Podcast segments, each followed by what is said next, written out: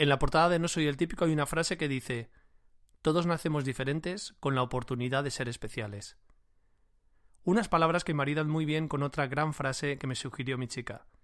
Es de Carl Jung y dice Todos nacemos originales y morimos fotocopias. Bienvenido al capítulo 1 de No Soy el Típico. ¿Cuál es tu estado de WhatsApp?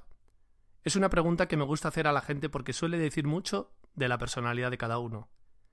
Por un lado, tenemos a los que lo cambian continuamente, que no paran de añadir momentos y cambiar la foto de perfil.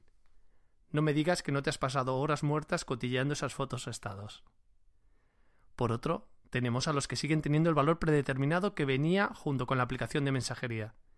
En este caso, lo atribuyo a gente tranquila y que pasa de la tecnología. Pero también a gente que va como una moto y no repara en esas cosas. Me gusta imaginar que cuando nacemos lo hacemos también con un estado predeterminado. Depende de nosotros el ser capaces de cambiar nuestra vida a través de nuestras decisiones. Te estarás preguntando, ¿cuál es mi estado? Desde el primer día no soy el típico y nunca pensé que sería el origen de una charla de motivación, de este libro, de este podcast y de lo que está por venir. El contenido de este libro ha sido contado a grandes rasgos a audiencias de todo tipo en forma de charla de motivación, inspiradora o como la quieras llamar. Con ella y sus diferentes versiones adaptadas he acudido a charlas TEDx, Toastmaster y sendos centros penitenciarios en Valdemoro y Soto del Real en Madrid. También se la he contado a chavales de centros de acogida que estaban en plena adolescencia. Sin olvidar a niños de quinto y sexto de primaria del colegio de mi hijo Oliver, que mientras escribo este manuscrito está a dos meses de sus cinco añazos.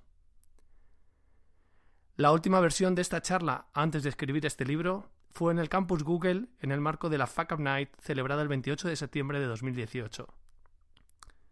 Aquella noche fue histórica para mí y por eso me ha animado a escribir esta historia. Un libro enriquecido con todos los puntos de vista que me han dado las diferentes y heterogéneas audiencias que han querido escucharme a lo largo de los años. El resultado es una historia sobre mi vida en la que he querido aplicar una máxima que aprendí de Robert McKee. Escribe la verdad. Bienvenido a un viaje por mi vida en el que meto la cuchara hasta el fondo.